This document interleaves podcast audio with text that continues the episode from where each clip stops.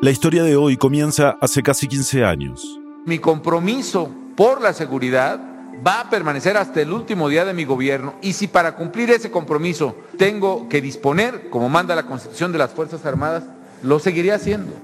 El expresidente de México, Felipe Calderón, arrancó lo que se conocería como la guerra contra el narco, anunciando que sería su misión recuperar la seguridad en el país. Ese desafío al Estado tiene que ser combatido con toda la fuerza del Estado. Y por esa razón hay que combatir a los criminales, porque aquí el único dueño de la ciudad, o el único dueño del pueblo, o el único dueño de este Estado es el Estado mexicano. Sería la primera en décadas que el ejército mexicano saldría a combatir abiertamente en su propio territorio.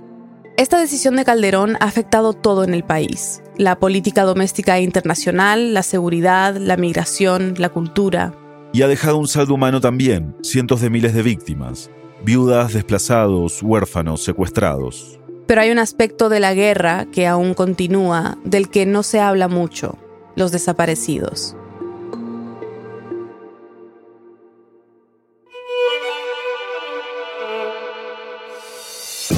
Bienvenidos a El Hilo, un podcast de Radio Ambulante Estudios. Soy Eliezer Budasov. Y yo soy Silvia Viñas. Esta semana, madres de desaparecidos se instalaron frente a las oficinas del Alto Comisionado de Derechos Humanos de la ONU en Ciudad de México para exigir justicia. Hoy vamos a Sonora a conocer a un grupo de estas madres, mujeres que ante la inacción del Estado han decidido salir al desierto a buscar respuestas por su propia cuenta. Es 19 de febrero de 2021.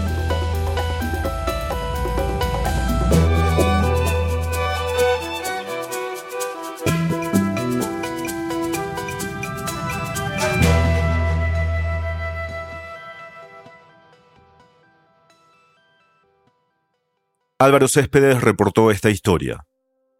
En enero viajé a Sonora, en el noroeste de México. Sonora es el segundo estado más grande del país, pero está lejos de ser el más poblado.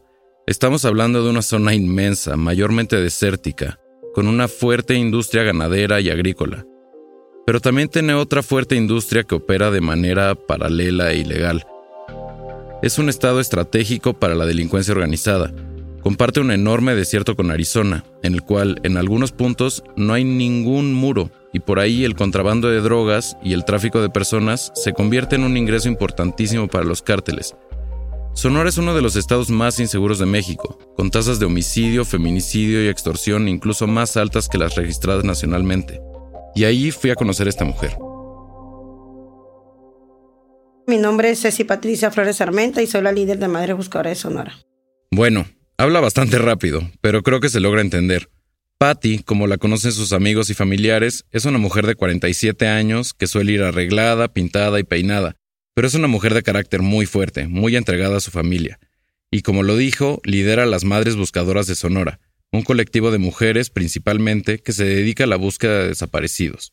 Y si bien la guerra de Calderón había sido el trasfondo de su vida por años, no fue hasta... El 30 de octubre del 2015 en Los Mochis, Sinaloa. Que este conflicto la tocó personalmente. Su hijo, Alejandro, desapareció. Fue en Sinaloa, en el estado justo al sur de Sonora.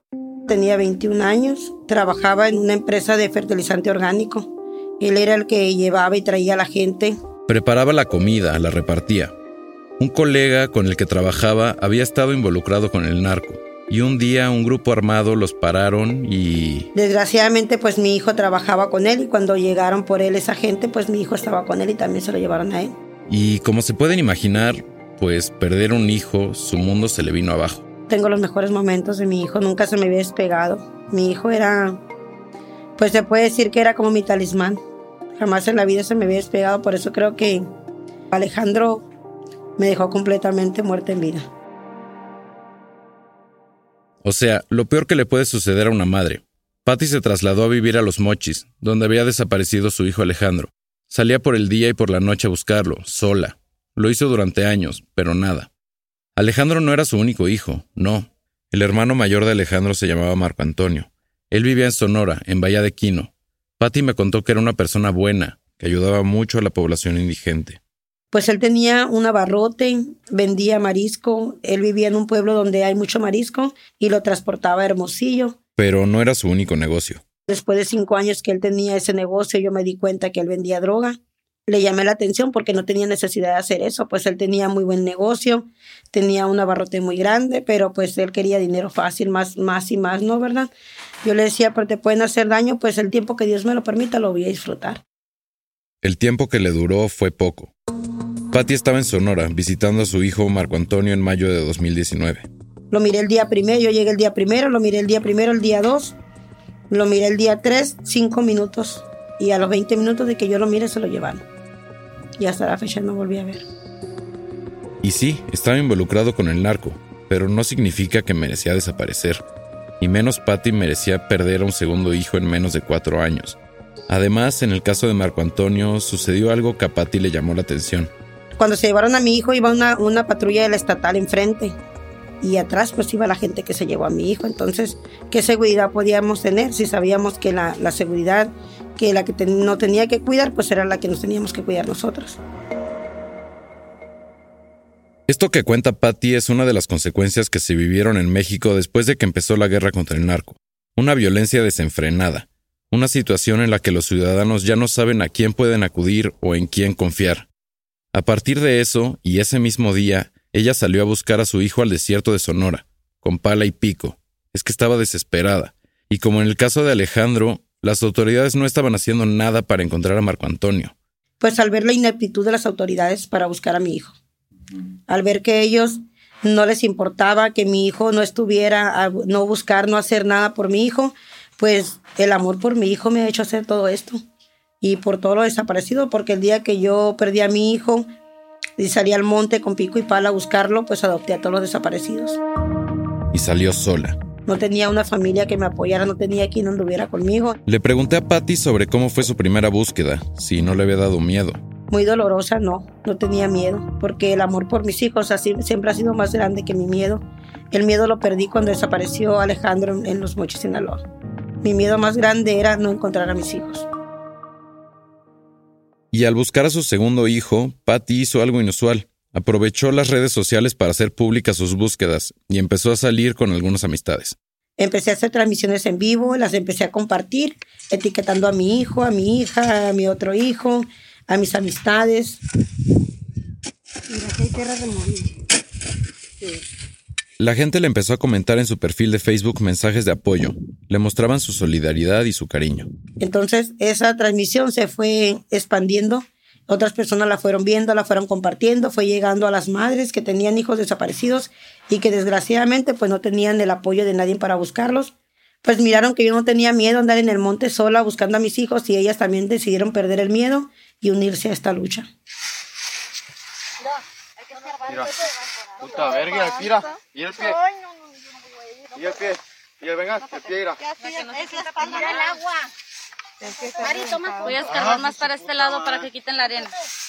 Voy a escarbar para este lado. Y así fue creciendo el grupo hasta convertirse en un movimiento. Otras madres, otras mujeres y familiares la llamaban. Me empezaron a hacer muchas llamadas. Inmediatamente yo me puse en contacto con ellas y las acepté en mi lucha, en mi búsqueda y principio era otra persona conmigo, ya mañana era otra y así nos fuimos eh, haciendo tantas. Ahorita tengo más de 800 mujeres que están, pues, en, que confían en mí de que yo puedo ayudarlas a buscar a sus hijos. Más de 800 mujeres buscando a sus desaparecidos, solo con Patty, solo en el estado de Sonora. Nosotros quisiéramos que pues ya no hubiera desaparecidos. Estamos en una lucha constante día a día por buscar y encontrar. Quisiéramos que ya no hubiera, pero si encontramos uno desaparecen 10. Entonces, la verdad que es muy doloroso esto. No es como para que nadie te tenga envidia ni quiera estar en tu lugar, porque yo mi lugar se lo cedería a cualquiera si tuviera a mis hijos de vuelta. Vamos a volver a Patty y su búsqueda. Pero es que lo que llama la atención de esto es que son tantas personas buscando a sus desaparecidos. Hablé con ella. Hola, soy Marcela Turati, periodista mexicana, cofundé Quito Elemento Lab y soy coordinadora del sitio web A dónde van los desaparecidos. Comenzó a cubrir la violencia del narco en el 2000, antes de que Calderón declarara la guerra. Empecé pues, primero como todos, ¿no? A hablar como sobre los asesinatos, la gente desplazada, los huérfanos, las viudas, pero poco a poco me llegaban mucha gente a la revista Proceso donde trabajaba a mostrarme que habían desaparecido eh, algún familiar y después empecé a ver que esto era masivo. Bueno, de ahí siento que los periodistas que nos dedicamos a cubrir estos temas difícilmente podemos salirnos, ¿no? O sea, es como que es tan urgente que difícilmente te puedes concentrar en otros temas. Las cifras que me cuenta de cuántos desaparecidos hay en México son espeluznantes. Pues el último recorte decía 82 mil personas desaparecidas. Hay un registro nacional de personas desaparecidas y no localizadas, que hace el mismo gobierno, relativamente nuevo, y ya se puede ver en tiempo real. Un dato que también llama la atención es que se dice que hay 19 desapariciones al día, ¿no? Es el último corte. Marcela me explicó que de estos 82 mil desaparecidos, solo 3 mil son de antes del 2006, cuando comenzó la guerra contra las drogas. Y detrás de esta cifra escalofriante hay historias humanas, vidas destrozadas como las de Patti Flores y las de familiares de más de 800 mujeres de madres buscadoras de Sonora. Es muy importante destacar que el rol de la búsqueda de los desaparecidos en México y en casi toda América Latina es liderado por mujeres. Esto en un país donde ocurren 10 feminicidios al día. Las madres pelean para conseguir sus carpetas de investigación, las estudian, crean colectivos, se meten a campo a investigar, recaban información como si fueran detectives para saber quién se llevaron a sus hijos, a sus hijas. Han aprendido a buscar fosas, las excavan, Ahí encuentran a muchas personas, algunas han encontrado a sus hijos o a las hijas de otras. Y lo han logrado solas. Es común que, como en el caso de Patty, las autoridades no las ayuden. Hemos visto que cuando alguien desaparece, las madres o las familias van a los ministerios públicos a presentar la denuncia y muchas veces ni siquiera les abren una carpeta de investigación, solo ponen un número, es como un acta, o sea, les abren un acta por si luego tienen más datos. Generalmente las familias son las que llevan las pistas y las autoridades no buscan, no salen a buscar. Es algo muy raro. O sea, tiene que alguien muy importante, muy famoso, muy rico para que lo busque, ¿no? Y claro, gente de muy escasos recursos como Patty y sus compañeras de búsqueda suelen pasar desapercibidas para las autoridades en México. Y bueno, y esto es un síntoma, un síntoma de que la política de Estado en México es la impunidad y de que la justicia no opera. Si nosotros no lo buscamos, nadie lo va a buscar. Las autoridades, para las autoridades, nuestros hijos son una estadística más, es un número más y ellos archivan las carpetas y las dejan en el olvido. Pero nosotros, ¿cuándo los vamos a olvidar? Yo siempre digo que si por cada desaparecido hubiera un buscador, no hubiera desaparecidos. Pero según me contó Marcela, va más allá de esto. En muchos casos, los mismos agentes del Ministerio Público te dicen que no denuncies o te hasta intimidan a la gente o la criminalizan. Dicen que seguramente en algo malo andaba, por eso lo desaparecieron. Recuerden la imagen que nos contó Patty de su hijo Marco Antonio, que desaparece rodeado de patrullas del Estado, como si nada. Pues a ellos no les interesa que ellos aparezcan.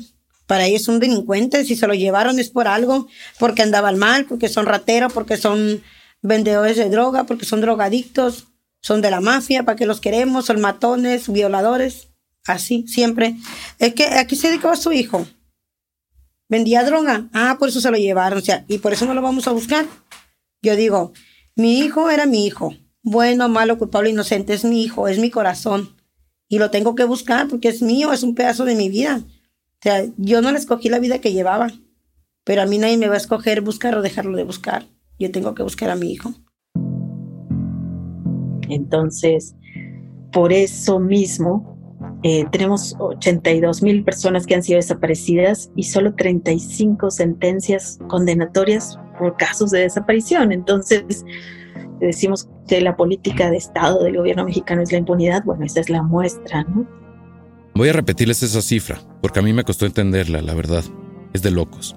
Se calcula que son en mi país unos 82 mil desaparecidos y hay solo 35 sentencias condenatorias. Eso es un 0.04%. Y según Marcela, para que haya desapariciones tiene que haber complicidades, eh, para que haya gente desapareciendo personas, casas de seguridad donde los tienen, las fosas clandestinas, territorios controlados, tránsito de personas, ¿no? ellos no salen porque saben que si salen a buscarlos, ellos mismos se encuentran, ¿no? porque son cómplices muchas veces.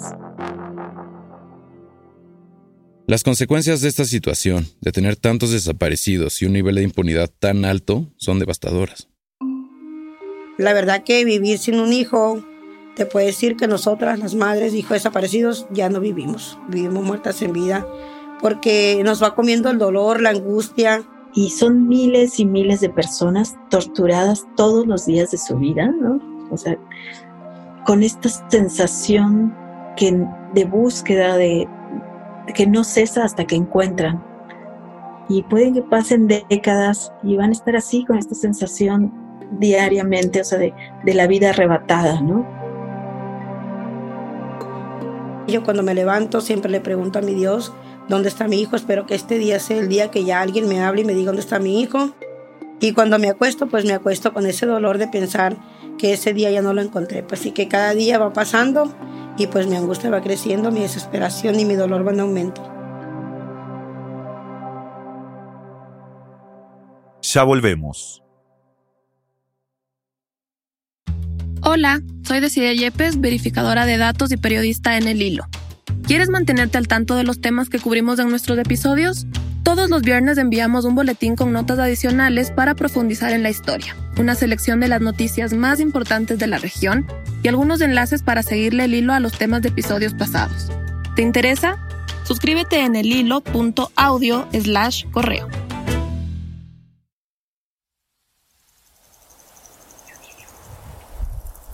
Estamos de vuelta en el hilo.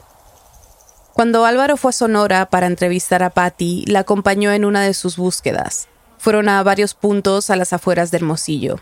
Álvaro nos sigue contando. La zona donde Patty y sus compañeras hacen sus búsquedas es básicamente un desierto. Yo fui en enero, pero de todas maneras hace muchísimo calor, unos 30 grados centígrados, y es muy muy seco, muy árido.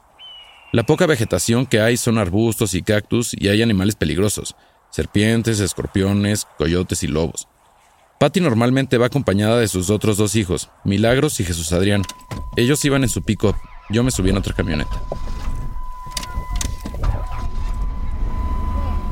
Porque esta búsqueda fue especial, era un poco más grande, éramos unas 30 personas, pues la acompañaron otros colectivos de búsqueda del vecino estado de Baja California, grupos de familias que también buscan a sus seres queridos desaparecidos y se solidarizan con la búsqueda de madres buscadoras de Sonora. Empezamos yendo a un terreno muy grande al lado de una zona residencial a unos 20 minutos del centro de Hermosillo. Ahí nos bajamos del coche. Casi todas las madres bajaron con picos y palas. ¿Traigo no? Sí, Sí, para checarlo. estaba duro después y otra vez, otra vez Su principal herramienta son palas para escarbar la tierra, pero la tierra es muy dura, muy muy seca.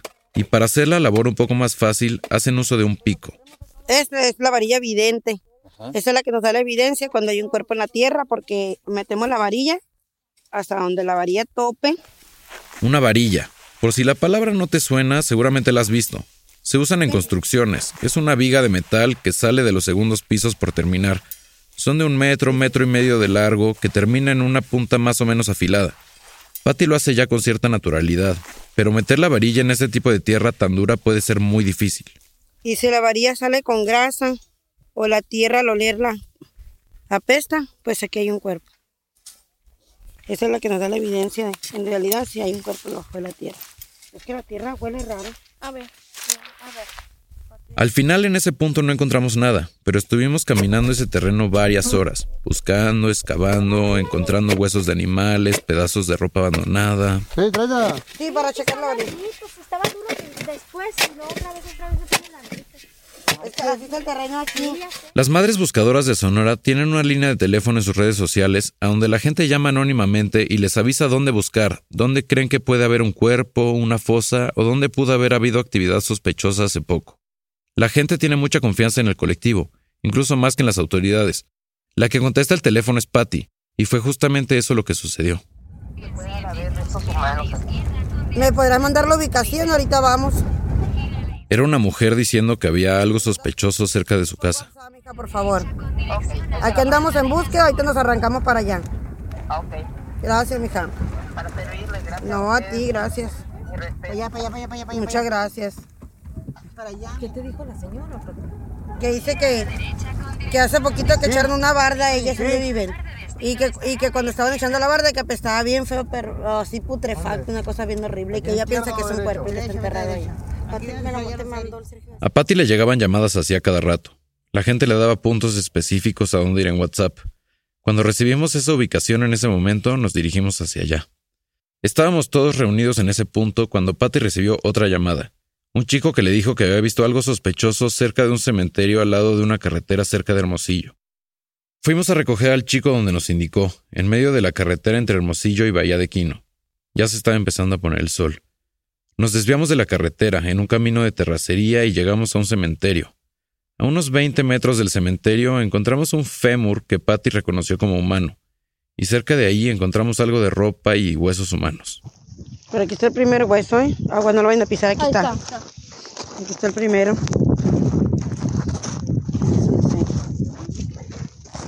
vamos a dejar. Para acá, Eddie. Luz, luz, luz. Eh. está el otro. Aquí está todo ya. Aquí está ya completo, ¿no?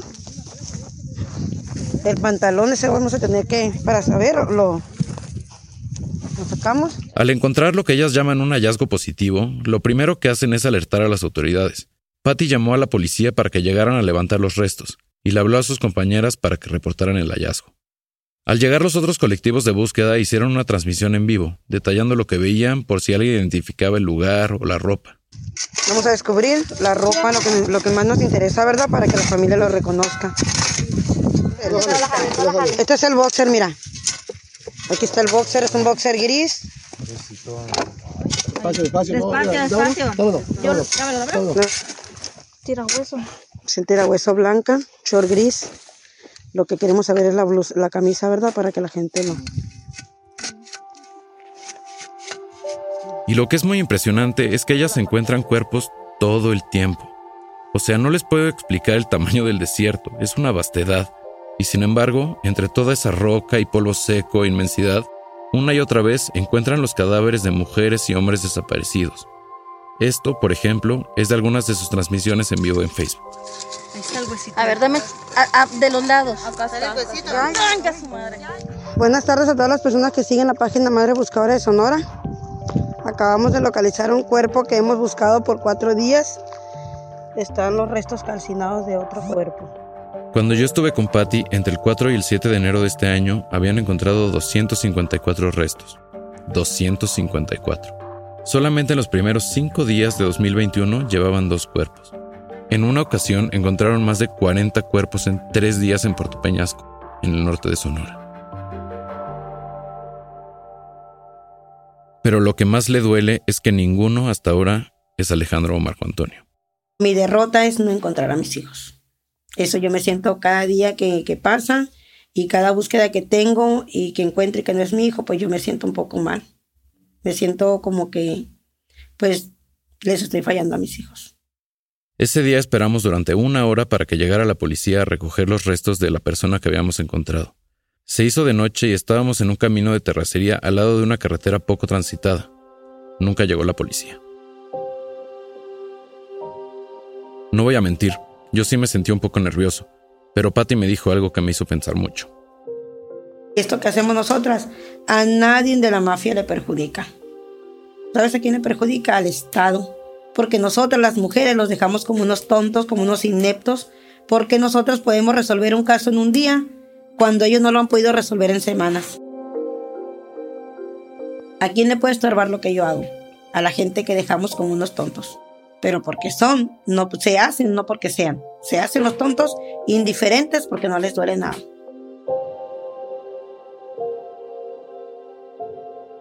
Como Madres Buscadoras de Sonora hay otros seis colectivos de búsqueda en el estado de Sonora. Y como estos grupos, hay decenas de colectivos civiles de búsqueda en casi todos los estados de México.